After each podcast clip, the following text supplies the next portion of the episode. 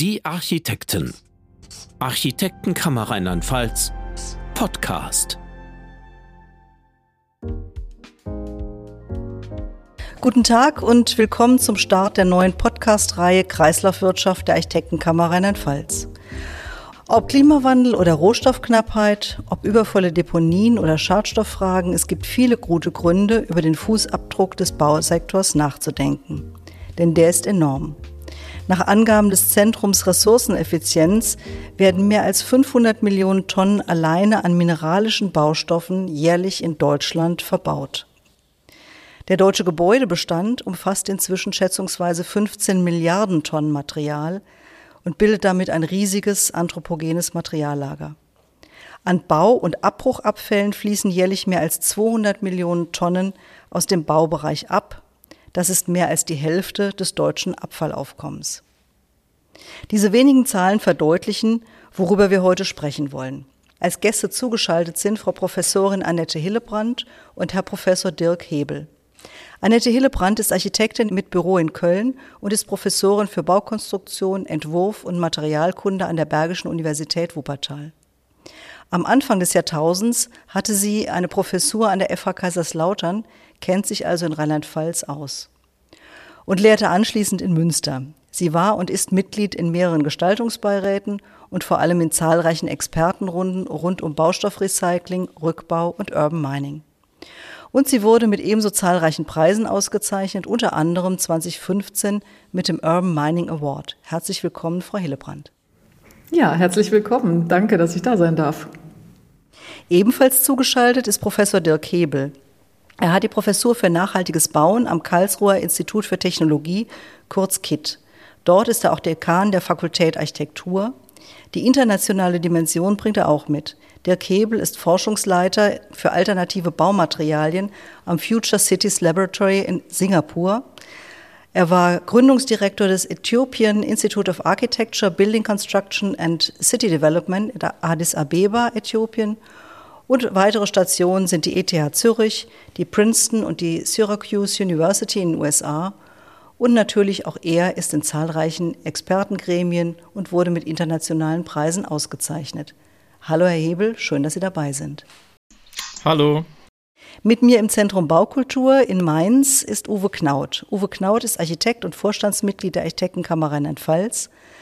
Er stammt aus Landau, hat in den frühen 1980er Jahren an der TU Berlin studiert, damals schon mit dem Schwerpunkt klimagerechtes Bauen. Und ist seit mehr als 25 Jahren in Landau selbstständig tätig. Neben Wohnungsbau, daneben bezahlbarem und auch modularem Wohnungsbau beschäftigt er sich unter anderem mit Holzbau und mit Denkmalsanierung. Hallo, Herr Knaut. Hallo, ich freue mich sehr auf das Gespräch. Und mein Name ist Annette Müller. Die Öffentlichkeitsarbeit der Architektenkammer Rheinland-Pfalz ist mein Metier. Herr Professor Hebel, was bedeutet Urban Mining und was sind die konstruktiven Voraussetzungen dafür? Naja, also grundsätzlich muss man mal, glaube ich, anfangen, bevor wir diesen Begriff des Urban Mining äh, besprechen oder erklären, mal grundsätzlich äh, diese Idee des Bauwesens besprechen, dass wir im Endeffekt einen Paradigmenwechsel herbeiführen müssten oder sollten. Das heißt, wenn wir über Kreislaufgerechtigkeit sprechen, heißt das einerseits, dass wir alle Materialien und Bauteile, die wir fürs Bauen brauchen, so konzipieren und planen und einbauen sollten, dass sie eben auch zukünftigen Generationen noch auf gleicher Qualitätsstufe zur Verfügung stehen. Das ist in einem Satz zusammengefasst das sehr komplexe Thema der Kreislaufwirtschaft im, im Bauwesen. Und jetzt ist aber so, dass wir, wenn wir in unsere heutige gebaute Umwelt schauen, äh, das noch nicht der Fall ist. Das heißt, ähm, bisher war dieses Thema, diese wieder auf gleicher Qualitätsstufe herauszuheben. Und dieses Herausnehmen, dieses Arbeiten, dieses in die Mine gehen, und dort unter sehr großem Aufwand und, und sehr hohem Energieaufwand auch die Materialien herauszubrechen, herauszuziehen und aufzuarbeiten, damit wir sie wieder einsetzen können. Dieser Begriff umschreibt im Endeffekt das Urban Mining, die städtische Mine. Durch sortenreine Materialien sollte es wirklich in Zukunft so sein, dass wir eben das Lineare aufgeben, diesen linearen Prozess des Herstellens, Gebrauchens und Wegwerfens und hinkommen zu einem zirkulären, kreislaufbasierten Denken und Handeln, in dem diese Teile und Materialien immer wieder in die Bauaufgabe einfließen können. Ja, kann ich mich nur anschließen.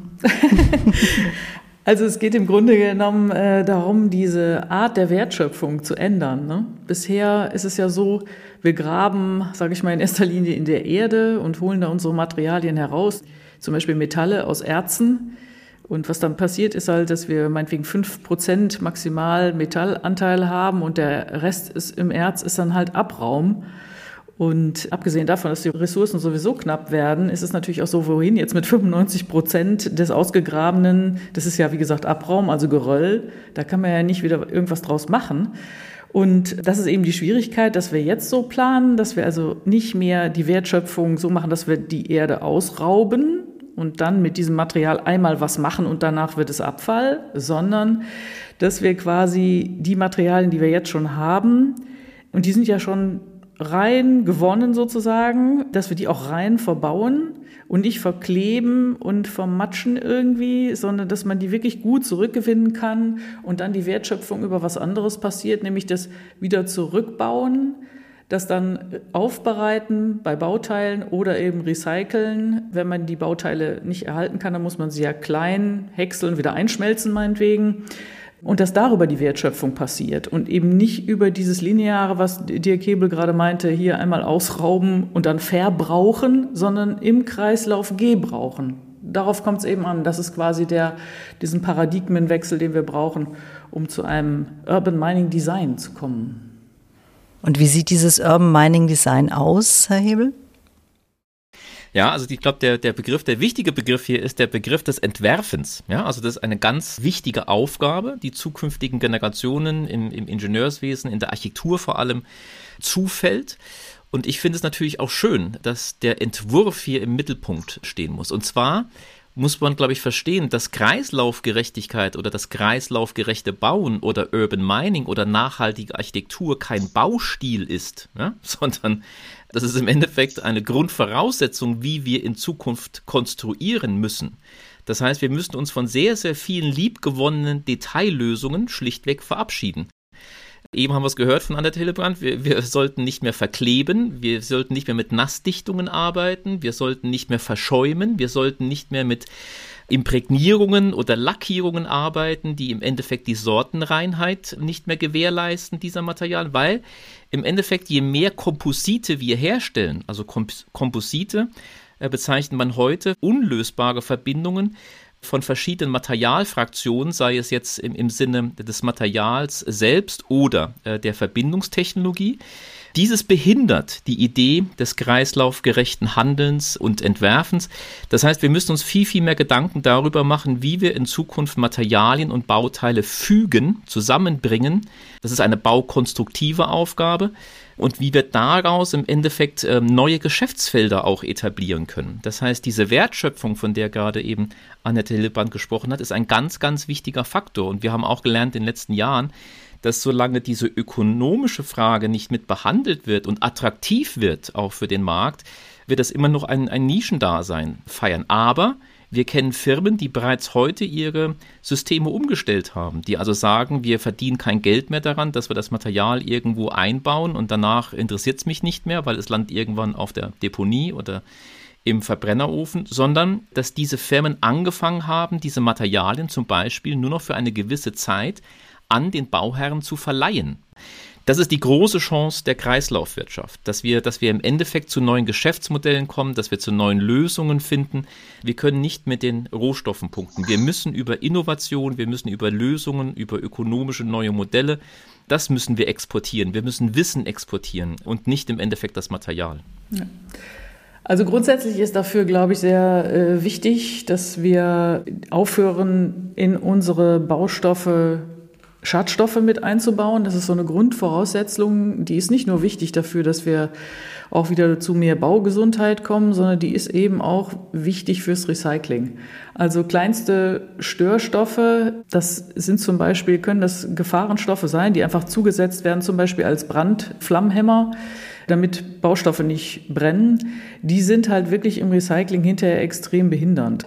Man kann sich das auch so vorstellen, selbst von den Leuten, die jetzt gute kompostierbare Dämmung herstellen, also das ist ja mit ein, ein geschlossener Kreislauf eben, kompostierbares herstellen, da ist es halt zum Beispiel wichtig, wenn in solchen Dämmmatten ein, eine Stützfaser rein muss, damit die eine gewisse Stabilität hat, dass es auch aus einem biologischen Kunststoff meinetwegen gemacht wird, zum Beispiel aus einem Polylactit. Wenn da jetzt aber, habe ich jetzt gerade leider gesehen bei einer Recherche, plötzlich recycelte PET Fasern dazukommen, dann ist das zwar einerseits schön, weil ein Recyclinganteil darin dann erhöht wird, aber behindert natürlich am Ende die Kompostierung. Das heißt, was wir brauchen, ist am Anfang, ja, denken mehr, mehr Sekundärstoffe, also Altstoffe sollen in ein neues Produkt rein, ja, aber nur, wenn es dann trotzdem sortenrein bleibt, also in seiner, sage ich mal, Stofffraktion bleibt. Man kann sagen, Stofffraktion, das eine ist, sind eben diese biotischen Materialien, die Navaros, ne, nachwachsenden Rohstoffe. Dann gibt's die Metalle, dann die fossilbasierten Stoffe, also zum Beispiel alle Kunststoffe, viele Abdichtungen sind daraus. Und äh, dann sind da eben diese großen mineralischen Abfälle, die eigentlich im Moment so 90 Prozent fast desjenigen ausmachen, womit wir überhaupt bauen, mit Mineralik. Und die Mineralik ist halt auch teilweise recyclingfähig, Gips zum Beispiel, ist super recyclingfähig. Wenn Sie sich aber vorstellen, der ist als Putz auf der Wand, dann finde ich ja kaum jemanden, der dann hinterher da steht und den Putz wieder von der Wand kratzt, um den Gips zu gewinnen. Wenn ich den aber verbaue als Gipskartonplatte, dann kann ich natürlich die Kartonplatten runternehmen, die werden dann geschreddert, der Karton wird wieder zu Altpapier und der Gips wird wieder zum Gips. Dann habe ich wirklich die Möglichkeit des Recyclings. Das ist das, was der Kebel sagt. Wir müssen es so konstruieren, dass es eben wieder rückbaubar ist. Und der selektive Rückbau, der muss auch zwingend über die gesamte Republik jetzt durchgezogen werden. Es kann nicht mehr sein, dass wir einfach irgendwo vorhauen, sage ich mal, mit der Abrissbirne. Die gibt's so nicht mehr. Jetzt macht man das mit dem Greifer. Aber ist egal. Und am Ende liegt da ein Haufen Schutt. Und dann, wer, wer sortiert das im Nachhinein? Niemand, ja. Sondern wir müssen jetzt wirklich sagen, von jetzt auf gleich, Bereich selektiver Rückbau ist das, was wir grundsätzlich erstmal brauchen, um die urbane Mine anzuzapfen. Selektiver Rückbau ist das eine, das Einbauen, wie Herr Hebel eben schon sagte, in demontablen Fügungsformen das andere. Die Ziellinie ist klar, die Anforderungen sind gestellt. Herr Knaut, auf der ganz normalen Baustelle, heute Morgen noch, haben Sie das da gesehen? Ja gut, das Thema ist auf der Baustelle noch nicht oder nur in ganz geringem Maße vorzufinden. Die Vorgehensweise bei Schadstoffsanierungen werden langsam die Bauschaffenden aufmerksam. Wir kriegen da ja große Probleme. Wie kriegen wir die Bauteile, die verklebt sind, getrennt? Wie transportieren wir die Dinge? Wo deponieren wir sie? Wo entsorgen wir sie? Und da lernen eigentlich alle Beteiligten, das sind ja die Ausführenden, aber auch die Planer, die da zugeschaltet sind, dass es erhebliche Probleme gibt. Und da muss durch die Bank ein Umdenken her und das müssen natürlich als allererstes mal die Planer schaffen. Wir brauchen hier einen entsprechenden Wissensgewinn, der hinzukommt. Jetzt haben wir eine ganze Tradition, die da auf die Baustellen rausgeht, bei Neubauten, bei Bestandsbauten, bei Denkmalsanierungen. Und ich sehe das als Mammutaufgabe, aber als sehr spannende Aufgabe und ist auch zukunftsträchtig und ich denke letztendlich auch die notwendige Aufgabe, die es zu lösen gilt. Ist aber nicht unmöglich. Habe ich nicht gesagt. ähm. Ja, also Mammutaufgabe, ja, aber ich meine, wir haben uns ja viele Jahre jetzt schon damit beschäftigt und alles, was wir wissen, in diesem schönen Buch Atlas Recycling untergebracht. Ich glaube schon, dass es geht. Es ist nicht so ein weiter Schritt von jemandem, der immer gerne Baukonstrukteur war. Der wird sich eher über diese Fügemethoden, die sich etabliert haben, ich sage mal nur so Wärmedämmverbundsystem, aufregen und wird sich auch freuen, dass er wieder zur Baukonstruktion zurück darf, weil die ist teilweise auch einfach verloren gegangen. Das muss man sich auch mal, muss man auch mal als Chance begreifen. Ja, und es ist natürlich auch wichtig, dass wir mal verstehen, das Baugewerbe oder die Bauindustrie wird zu 90 Prozent von Firmen ausgeführt, die weniger als 20 Angestellte haben. Und ich habe es auch festgestellt, was Annette Hillebrand eben gerade gesagt hat, dass dort auch eine Ethik noch vorherrscht, die man bergen muss, die man, die man herausfordern muss, damit man eben wieder einmal zum einfachen Bauen kommt, zum verständnisvollen Bauen kommt und dass nicht Fertiglösungen angeboten werden, die im Endeffekt nach Rezeptbuch angewandt werden, wobei keiner mehr wirklich weiß, was überhaupt verbaut wird. Das heißt, wir müssen wirklich eine Wissenskampagne auch durchführen, damit wir wieder äh, die richtigen Entscheidungen fällen können und damit wir auch in die Zukunft blicken können und das guten Gewissens auch in die Hände der nächsten Generation geben können. Und das fehlt uns zurzeit extrem. Ich denke, dass der Architekt oder die Architektin insgesamt in den letzten Jahrzehnten, muss man schon fast sagen, sehr herausgefordert waren. Alleine schon da jetzt so eine Energiewende umzusetzen, das war schon ein großer Brocken. Und jetzt kommen wir noch daher und wollen dann Rückbau- und Recyclingfähig planen. Da mag sich der eine oder andere schon denken, boah, mir reicht's jetzt langsam. Ja, ständig äh, soll ich mich irgendwie verändern und mich weiterbilden. Und ich denke, auch deshalb sollten wir auch die Politik fordern, von vornherein mal ein paar Weichen zu stellen. Denn es kann nicht alles in der Verantwortung des Architekten sein. Also jetzt in die Beipackzettel, sage ich mal, eines jeden einzelnen Produkts reinzuschauen und zu schauen, ja, wie ist denn das als eigentlich? Was ist in diesem Lack da drin? Ja, und ist das am Ende recyclingfähig? Was ist jetzt irgendwie dem und dem Stoff beigemischt als Stützfaser oder so? Ich finde, das überfordert wirklich und deshalb muss man auch, glaube ich, schon in der Politik selber die Bauindustrie ein wenig mehr herausfordern. Ne? Und denen könnte man so wirklich mal sagen, wir legen für euch so ein kleines Innovationsprogramm auf. Wir machen jetzt mal so. Ihr kriegt keine neue Zulassung mehr für ein Bauprodukt, wenn ihr da nicht entweder mehr Recyclinganteil drin habt, also mehr Sekundärstoffanteil, oder wenn ihr da keine Schadstoffe mehr drin habt, wenn die da vorher drin waren, oder wenn es nachweislich recyclingfähiger ist. Am besten alles drei zusammen. Und wenn man dann diese Zulassung für dieses neue Produkt bekommen hat, weil es besser war als das alte, dann können wir sagen, okay, jetzt lassen wir die Zulassung für das alte noch zwei Jahre stehen und danach fällt es auch raus. Es darf gar nicht mehr hergestellt werden. Ich glaube, ohne die Bauindustrie geht das jetzt nicht nur auf den Nein, Architekten. Das stimmt. Nee, absolut richtig. Bei aller Weiterbildung. Ja, das ist absolut richtig. Ähm, ich glaube aber trotzdem, dass natürlich auch ein, ein kritisches Denken und, und das Wissen und die Wissensvermittlung, ich glaube, deswegen sind wir beide auch in der Universität, dass das eine wichtige Grundvoraussetzung ist, ähm, um, um eben auch solche Möglichkeitsfelder aufzutun, damit eben auch politische Entscheidungsträger in diese Möglichkeiten eintreten können. Aber es ist sicherlich absolut richtig, ähm, dass gewisse Rahmenbedingungen auch geändert werden müssen. Ich habe von dem Paradigmenwechsel gesprochen. Dieser Paradigmenwechsel kann nicht ohne neue Leitplanken, die auch von politischer Seite kommen, kann nicht durchgeführt werden. Das ist absolut richtig. Ja. Das ist ein Aspekt. Ein anderer Aspekt, den wir jetzt ausgeklammert haben, ich höre schon das Gegenargument, äh, das sind die Kosten. Der dänische Architekt Anders Lengada beispielsweise hat in einem Interview in Detail kürzlich gesagt, bei entsprechender Skalierung könne ein recycelter Baustoff sogar günstiger sein als ein neuer. Zu schön, um wahr zu sein? Ja, also es ist in den letzten Monaten sehr viel passiert. Also wir haben es ja mitbekommen, dass die Materialpreise im Bauwesen explodieren. Ja, also zum Beispiel habe ich ja gerade die Zahlen auf den Tisch bekommen. Ein Kubikmeter Schnittholz aus dem Sägewerk hat vor einem Jahr noch circa zwischen 400 und 500 Euro gekostet. Das bekommen Sie heute nicht mehr unter 1000 Euro. Gleichzeitig wissen wir auch, dass zum Beispiel ein Kubikmeter Altholz, das Sie heute einkaufen, nur 600 Euro kostet. Das heißt, wir erleben gerade eine, eine unglaubliche Verschiebung dieser Preisfrage, dieser ökonomischen Frage, die auf einmal diese Sekundärrohstoffe extrem attraktiv machen. Äh, das ist eine Beobachtung, die wir gerade durchführen. Und dann haben wir schon, oder wir diskutieren gerade ganz intensiv, auch in Deutschland, ein zweites, nämlich die CO2-Bepreisung. Das heißt, wir werden hier erleben in den nächsten ja, fünf bis zehn Jahren, dass auch diese CO2-Bepreisung auf einmal die Primärrohstoffe wesentlich unattraktiver machen werden. Wir reden immer von, äh, dass es teurer ist, im Endeffekt sortenrein und kreislaufgerecht zu bauen. Also das kann man auch mal widerlegen. Ja, also Erstmal müssen wir gucken, über was reden wir überhaupt. Reden wir über die Primärinvestitionskosten eines Bauwerks oder reden wir über die Kosten eines ganzen Lebenszyklus? Sie können sich vorstellen, wenn ich heute ein Haus erbe, ja, aus, aus äh, meiner Eltern äh, oder, oder Großeltern, das vielleicht in den 60er, 70er Jahre ähm, gebaut wurde, erbe ich heute leider auch sehr viel Sondermüll. das heißt, der Wert des Hauses äh, ist negativ.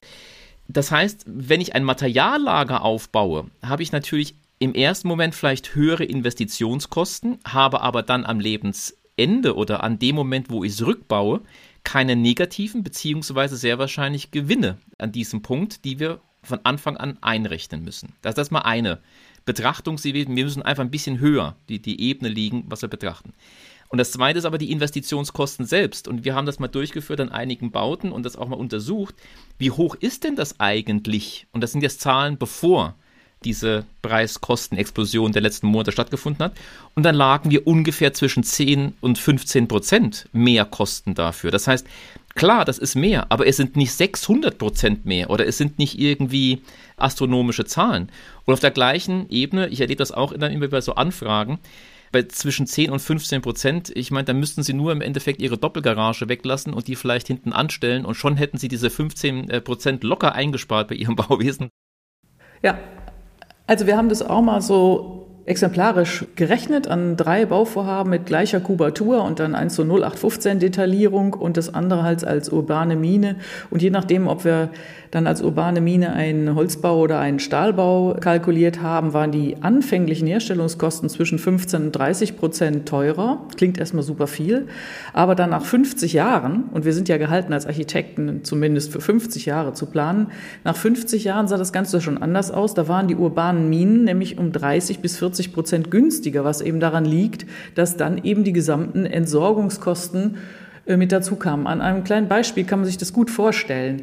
Wenn man jetzt zum Beispiel einen Teppichboden verlegt, weil der halt am Anfang günstig ist, so, dann kostet der meinetwegen 35 Euro pro Quadratmeter. Dann muss ich den aber nach zehn Jahren erneuern, weil da sind dann die Kaffeeflecken drauf und der ist auch durchgetreten. So, und dann habe ich natürlich Entsorgungsgebühren. Dann ist mittlerweile ein neuer Teppich zu kaufen. Klar, der ist aber ein bisschen teurer geworden derweil.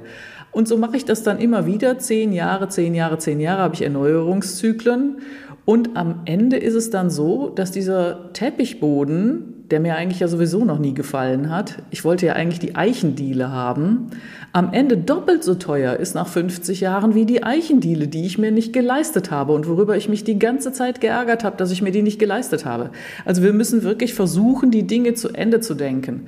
Und das ist eigentlich mit, mit allem so. Und zu Ende heißt letztendlich eigentlich nur im Kreislauf denken. Herr Knaut, wir haben viele Akteure am Bau. Ähm, wir haben die Architekten, wir haben die Politik, den Staat als Verordnungsgeber, der den Rahmen steckt. Wir haben die ausführenden Firmen, ähm, Bauindustrie, als diejenigen, die auch mit den Produkten an den Markt kommen. Aber wir haben einen noch gar nicht erwähnt, das ist der Bauherr. Genau. Wie nehmen Sie den mit? Also das, ich wollte auf den Bauherrn kommen, weil das ist der erste Kontakt, den wir zu einem neuen Bauvorhaben als Architekten haben. Und äh, an der Stelle, da greife ich gerne, Herr Hebel, also Ihren Aspekt auf, der Entwurf ist das Entscheidende. Wir sehen uns als Architekten da ganz klar in der Rolle des Vermittlers für neue Praktiken, neue Planungen. Und da sehe ich auch ein erhebliches Potenzial. Es ist ja nicht so in der Praxis, dass jeder unbedingt billigst bauen will. Viele Bauherren liegen auch für Qualität von Beginn an. Und äh, die suffizienten Aspekte, das ist, gehört bei uns schon ein bisschen mehr zum Entwurfsmaterial oder Entwurfswerkzeugkasten, möchte man sagen. Da legen wir mit viel Fantasie natürlich dann auch in Form von flexiblen Grundrissen und 3D-Lösungen. Schönes Beispiel, gut verständlich, Tiny Houses, also wie da Flächen konzentriert werden, mit wenig man auskommt.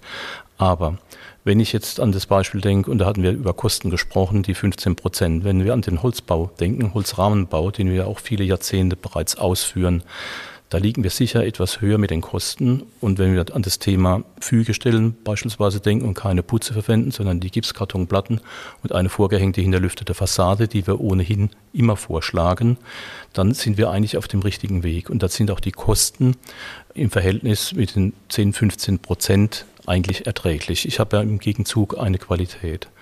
Wir haben ja in Zürich mit diesem fantastischen Beispiel ein Projekt, was Leuchtturmqualität hat. Und da kommt also auch ein pädagogischer Aspekt hinzu. Dieses Projekt wurde zuletzt bei Sendung in der Maus vorgestellt. Das hat mir also sehr gut gefallen.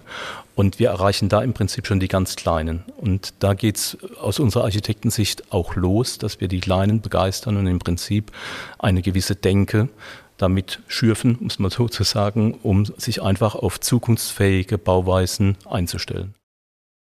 Aber Herr Knaut, ich glaube, wir müssen im Moment alles gleichzeitig tun. Ich finde es auch extrem wichtig, äh, jetzt schon die, die Kleinen mitzunehmen. Und ich finde es auch wichtig, dass wir natürlich das jetzt in die Lehre hineinbringen Und gleichzeitig müssen wir eben auch, sage ich mal, so die erwachsenen Architekten jetzt sofort irgendwie rumkriegen, in Anführungsstrichen, wirklich, weil die Zeit sonst nicht reicht. Ich habe in Ihre Bauordnung geguckt von Rheinland-Pfalz. In Paragraph 3, da steht ja was Interessantes drin, ne? allgemeine Anforderungen. Ich lese mal ganz kurz vor. Bauliche Anlagen, ist mal ein bisschen Sachen ausgeklammert, sind so anzuordnen, zu errichten, zu ändern und instand zu halten, dass sie die öffentliche Sicherheit und Ordnung sowie die natürlichen Lebensgrundlagen nicht gefährden. Das ist ja schon mal interessant. Ne? Da ist ja die Welt als, als Natur schon drin. Und dann geht es weiter. Dabei sind die Grundanforderungen an Bauwerke gemäß Anhang 1 der Verordnung der EU Nummer hm, hm, hm, zu berücksichtigen. Was ist das für eine komische zitierte EU-Verordnung? Ja, das ist die EU-Bauprodukteverordnung. Und was steht dann da wieder drin? Dass die natürlichen Ressourcen nachhaltig genutzt werden und insbesondere Folgendes gewährleistet ist. A. Das Bauwerk, seine Baustoffe und Teile müssen nach dem Abriss wiederverwendet oder recycelt werden können. Und dann steht da noch, für das Bauwerk müssen umweltverträgliche Rohstoffe und Sekundärbaustoffe verwendet werden. Und da steht müssen.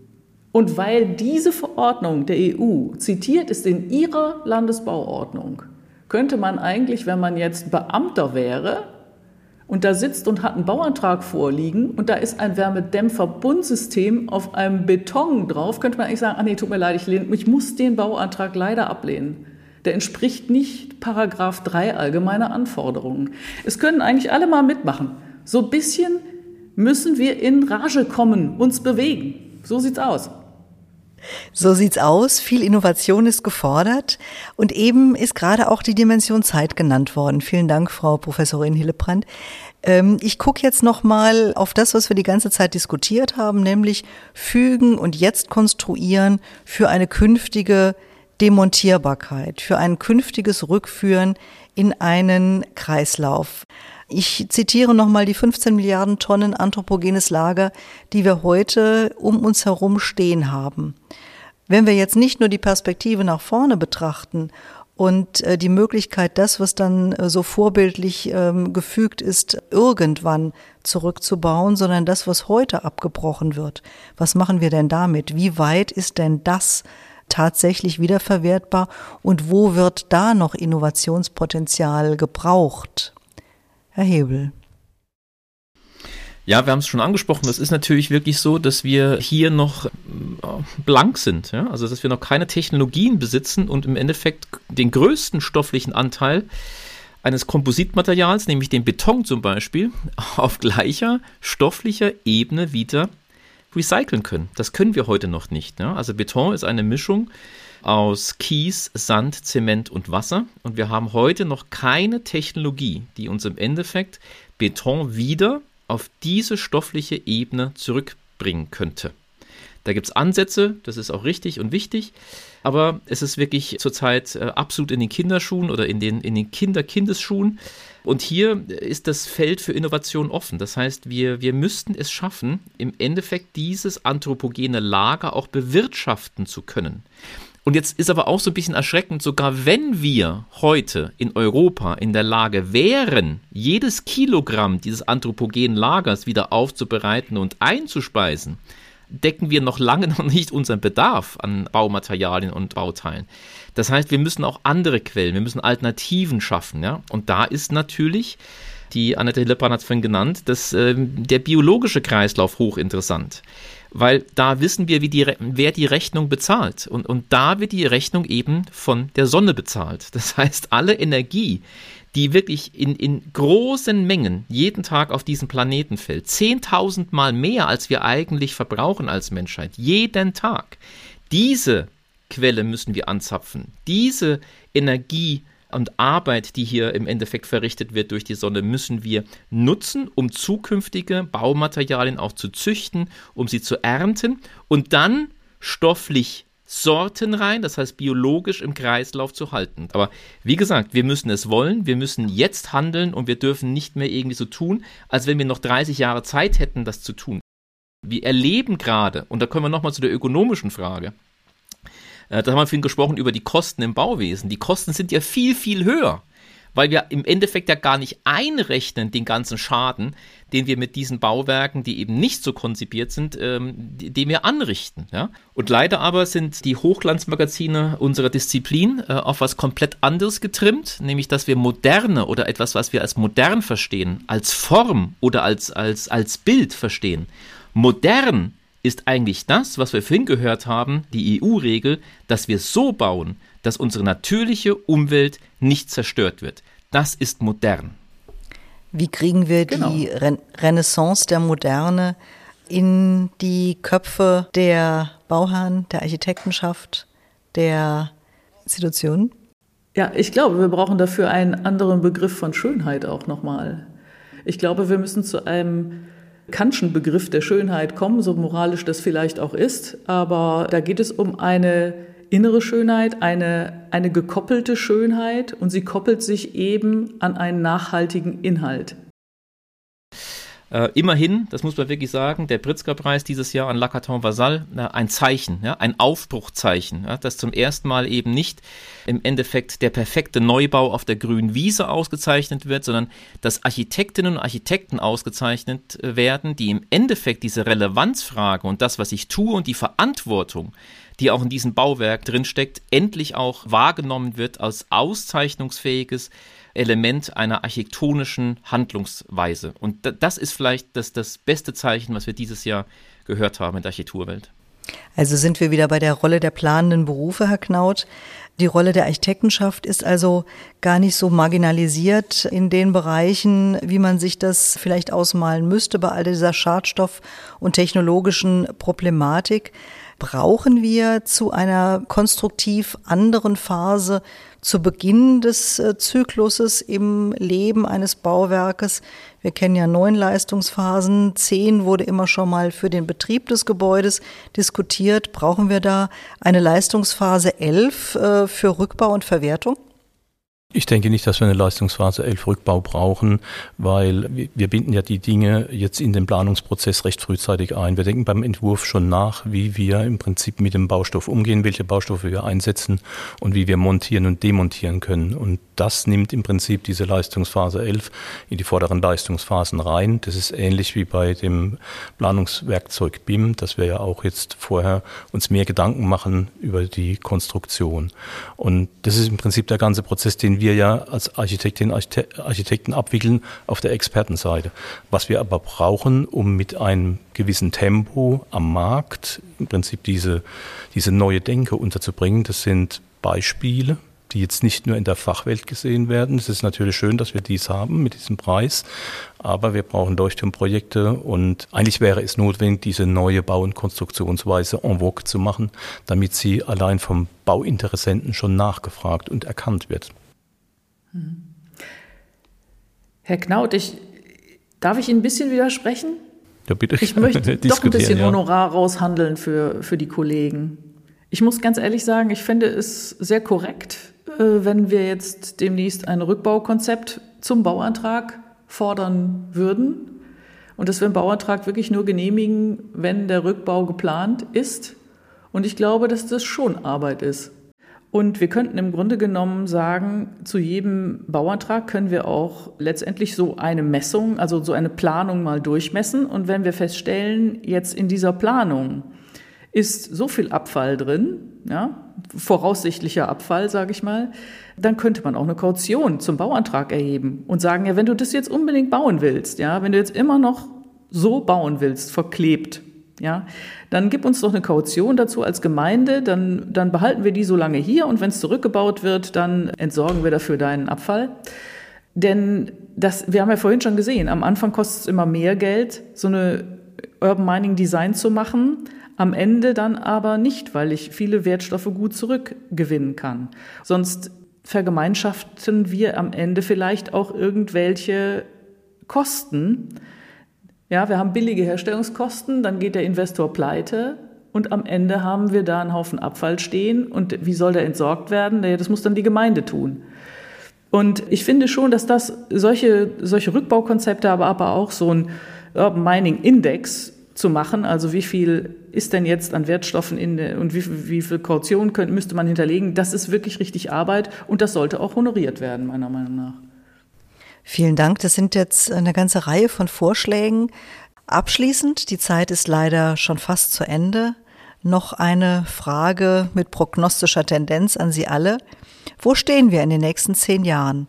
Haben wir entsprechende Leuchttürme? Können wir auf gute Beispiele zurückgreifen? Ich glaube, ich bin da fest von überzeugt, dass die Bauherrenschaft hier die entscheidende Rolle spielt. Das heißt, diese, diese Frage und die Nachfrage nach dem, wie will ich wohnen, gefährdet das meine Gesundheit, gefährdet das die Gesundheit ähm, der Gesellschaft beziehungsweise die meiner zukünftigen Kinder, spielt hier eine entscheidende Rolle. Und wir erleben, dass wir immer näher Nachfragen bekommen von wirklich auch, auch Menschen, die sich Sorgen machen, die Angst haben, ja? die sagen, ich, ich möchte in Zukunft wissen, was ich hier tue und was meine eigene Verantwortung ist. Und das ist eine wachsende Gruppe in der Gesellschaft. Man nennt die normalerweise auch die Early Adapters, also diejenigen, die auch bereit sind, vielleicht dann etwas äh, mehr zu bezahlen oder höhere Investitionskosten zu tragen. Das können nicht alle, das ist absolut richtig. Aber ich glaube, das sind vielleicht die zukünftigen Leuchttürme. Und das Zweite ist aber, das hat Annette Hillebrand für uns sehr schön äh, gesagt, dass wir eben aber auch politischen Druck ausüben müssten, meiner Ansicht nach, auf die Baustoffhersteller. Das heißt, dass wir Rücknahmegarantien haben müssten von denen. Dass wir im Endeffekt könnte keiner mehr was verkaufen, von dem er genau weiß, ich will es selbst nicht mehr nachher auf meinem, auf meinem Hof liegen haben, weil es ist schädlich und es kostet mich ein Schweinegeld. Dann müsste man sagen, dann verkaufst bitte auch an keinen anderen. Ja, also das ist dieses, dieses Prinzip der Verantwortung, das hier zum Tragen kommt. Wir müssen endlich diese, diese Angstmacherei aufgeben, ja, und, und dieses immer gleich schwarz malen. Wir müssen es nach vorne blicken, wir müssen visionär vorgehen und wir müssen vor allem das als Chance begreifen und nicht immer nur, jemand will mir ein bisschen von meinem Lack, äh, von meiner, von meiner Hausfassade in dem Fall kratzen. Frau Hillebrand, in zehn Jahren, wo stehen wir? Ja, ich hoffe, dass wir dann so weit sind, dass zum Beispiel bei den Herstellern der guten Materialien, also der nachwachsenden Rohstoffe zum Beispiel, dass wir da eine erheblich höhere Nachfrage haben und dass die deshalb dann auch viel günstiger schon geworden sind.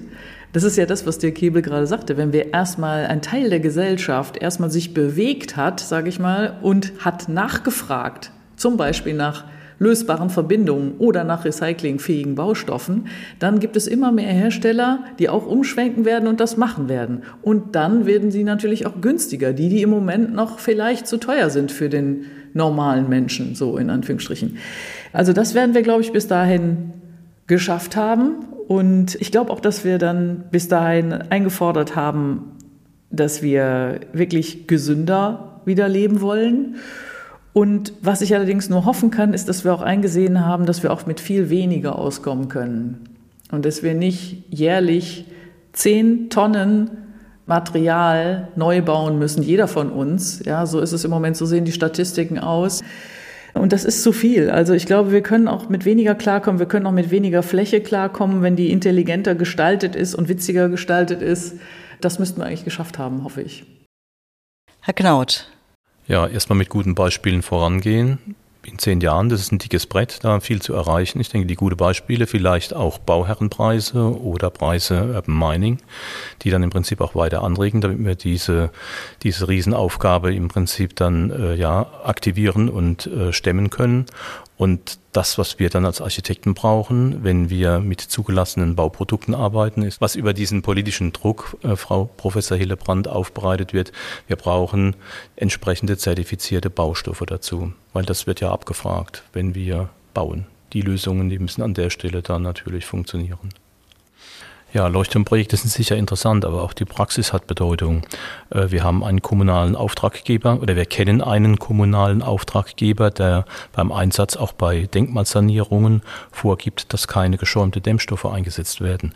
Und da stoßen sie relativ schnell an ihre Grenzen, wenn sie beispielsweise sich überlegen, Fenstereinbau, Estrich-Unterbauten.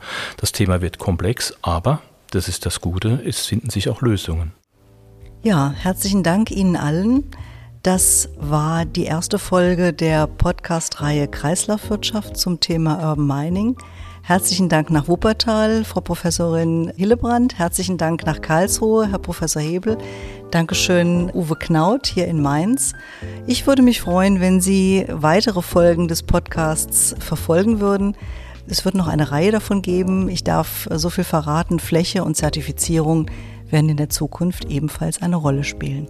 Dankeschön Ihnen allen und bis zum nächsten Mal. Danke. Dankeschön. Danke. Tschüss. Tschüss. Dankeschön. Tschüss. Schönen Abend. Sie hörten Die Architekten. Architektenkammer Rheinland-Pfalz. Podcast.